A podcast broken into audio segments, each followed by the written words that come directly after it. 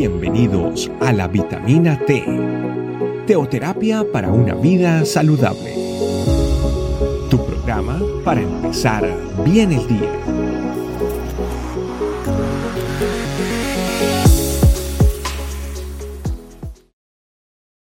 Hola familia Iglesia, este camino. Bienvenidos a la vitamina T, que como siempre decimos, fortalece nuestra vida espiritual y es muy necesaria. Un gusto poder estar un día más junto a ustedes. El tema de hoy, Dios nuestro Redentor. Para eso vamos a ir a Isaías 47:4 que dice, nuestro Redentor, Jehová de los ejércitos, es su nombre, el Santo de Israel. Al estudiar el capítulo 47 de Isaías, vemos el título que dice Juicio sobre Babilonia. Recordemos que Isaías es uno de los profetas mayores que está ahí en el Antiguo Testamento. Isaías profetizó la caída de Babilonia más de 150 años antes que esto ocurriera. Eh, algunos antecedentes de Babilonia. Los babilónicos, al mando del rey Nabucodonosor, llevaron cautivo a Babilonia a muchos israelitas. Babilonia estaba inmersa en la búsqueda de poder y de placer. Babilonia creyó en su grandeza, confió en su poderío y proclamó ser la única potencia de la tierra, sobre la tierra, mostrando abiertamente estar en contra de Dios, viviendo bajo sus propios parámetros.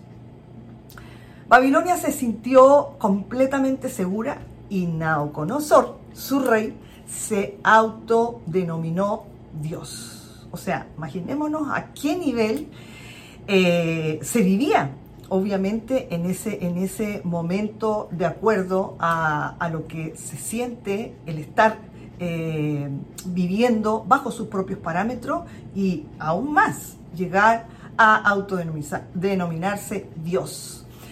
Em, pero el verdadero Dios, nuestro Dios, el Dios de Israel, le enseñó una gran lección, eh, una lección poderosa al quitarle todo lo que poseía y nos estamos, estamos hablando directamente de Nabucodonosor, quien estaba al mando de Babilonia. Para eso vamos a leer Daniel 4, 28, 37. Muy importante que lo, leamos para ponernos mucho más en el contexto. Eh, todo esto vino, estamos hablando de Daniel 4, 28, 27, y dice, todo esto vino sobre el rey Nabucodonosor. Al cabo de 12 meses, paseando en el palacio real de Babilonia, habló, el rey y dijo, ¿no es esta la gran Babilonia que yo edifiqué para casa real, con la fuerza de mi poder y para gloria de mi majestad? Aún estaba la palabra en la boca del rey, cuando vino una voz del cielo.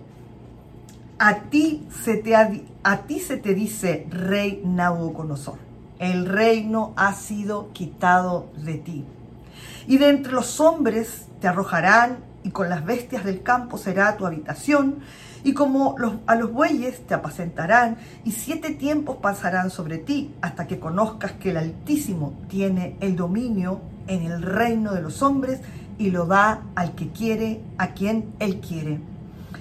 En la misma hora se cumplió la palabra sobre Nabucodonosor y fue echado de entre los hombres y comía hierba como los bueyes y su cuerpo se mojaba con el rocío del cielo hasta que su pelo creció como plumas de águila y sus uñas como las de las aves.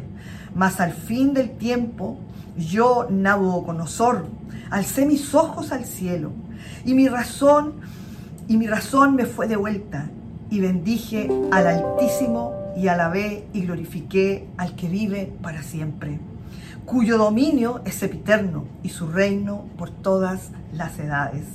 Todos los habitantes de la tierra son considerados como nada, y el que hace según su voluntad en el ejército del cielo y en los habitantes de la tierra, y no hay quien detenga su mano y le diga, ¿qué haces? En el mismo tiempo mi razón me fue devuelta y la majestad de mi reino, mi dignidad, mi grandeza volvieron a mí, y mis gobernadores y mis consejeros me buscaron, y fue establecido en mi reino, y mayor grandeza me fue añadida. Ahora yo, Nabucodonosor, alabo, engrandezco y glorifico al Rey del cielo, porque todas sus obras son verdaderas y sus caminos justos, y el que puede humillar a los que andan con soberbia. Este capítulo realmente es, es muy eh, aclarador realmente de lo que puede pasar cuando una persona se llena de soberbia, cuando una persona eh, piensa que puede estar y hacer cosas superiores a Dios y no tenerle en cuenta. La caída es muy, muy dura. Y así lo vemos en, este relato de eh, lo que pasó con el rey Nabucodonosor, el que se sentía muy seguro, el que tenía todo bajo control, el que había creado todas las cosas para sí mismo sin considerar a Dios. Y así fue la caída de Babilonia. Y luego de esta gran enseñanza y disciplina, Nabucodonosor terminó reconociendo al Dios de Israel, como lo leíamos en, los, versículos finales, ¿verdad? Alabó, lo engrandeció y glorificó al Rey del cielo y reconoció que todas sus obras eran verdaderas. Pero tuvo que pasar una disciplina, tuvo que pasar el perderlo absolutamente todo. Hoy si lo llevamos al, tiempo presente, hoy en un mundo lleno de idolatría, y guiados por sus propios placeres y deleites, imponiendo ideologías, adoctrinamientos y vana filosofía, como lo podemos estar viendo en el lugar que nos encontremos, podemos estar padeciendo eh, y viendo cómo eso se está desarrollando en nuestras comunidades, en nuestros países, ¿verdad? En el mundo entero. Nadie está exento. Donde se levantan poderes que están en contra de Dios, abiertamente en contra de Dios llenos de arrogancia, se enorgullecen y sienten obviamente superioridad, incluso se atribuyen deidad, que arrastra lamentablemente a muchos que viven las consecuencias de la incredulidad y el no tener en cuenta a Dios. Pero tristemente, lo que ignoran es que por sobre todo está Dios, el Dios de Israel, el único Dios verdadero. Y nada puede prevalecer por encima de él. Y que Dios mismo disciplina y enseña a quien deliberadamente se desvía del camino y se enseñorea, ¿verdad?, de sí mismo. Eh, hoy cada vez más la sociedad está adicta al placer, al poder y quieren ir en contra de todo lo establecido por Dios. Pero esto no está fuera del control de Dios, obviamente. Para ellos puede ser, pero para Dios nada, nada, nada está fuera de su soberanía. Muchos tienen que vivir las consecuencias de no considerar a Dios en sus caminos. Y eso obviamente es muy triste, a pesar de las advertencias que se les puede dar, ¿cierto? Para luego tener que, o sea, al vivir esa disciplina, vivir las consecuencias de no considerar a Dios, llega un momento en sus vidas eh, que necesitan reconocer eh, a Dios. Eh, con sus corazones realmente ya quebrantados de ver obviamente su situación que, ya escapó de sus manos, pero no de las de Dios, porque Él tiene misericordia, eh, puede así reconocer a Dios, al Señor de señores, al Rey de reyes y al único Dios verdadero. Es necesario, es necesario que cuando venga ese tiempo de disciplina, de corrección, si en ese momento no se entiende, pues seguramente tendrá que vivir las seguir viviendo las consecuencias. Pero Dios es bueno, Dios lleno de misericordia y de amor, nos extiende sus manos y nos habla con claridad y nos muestra cuáles pueden ser realmente las consecuencias de estar alejados de Él. Eh, Isaías, a pesar de ver eh, en su entorno que todo estaba alejado de Dios, que todo iba en contra de Dios, él declaraba y sabía eh, muy bien quién era el que juzga todas las cosas.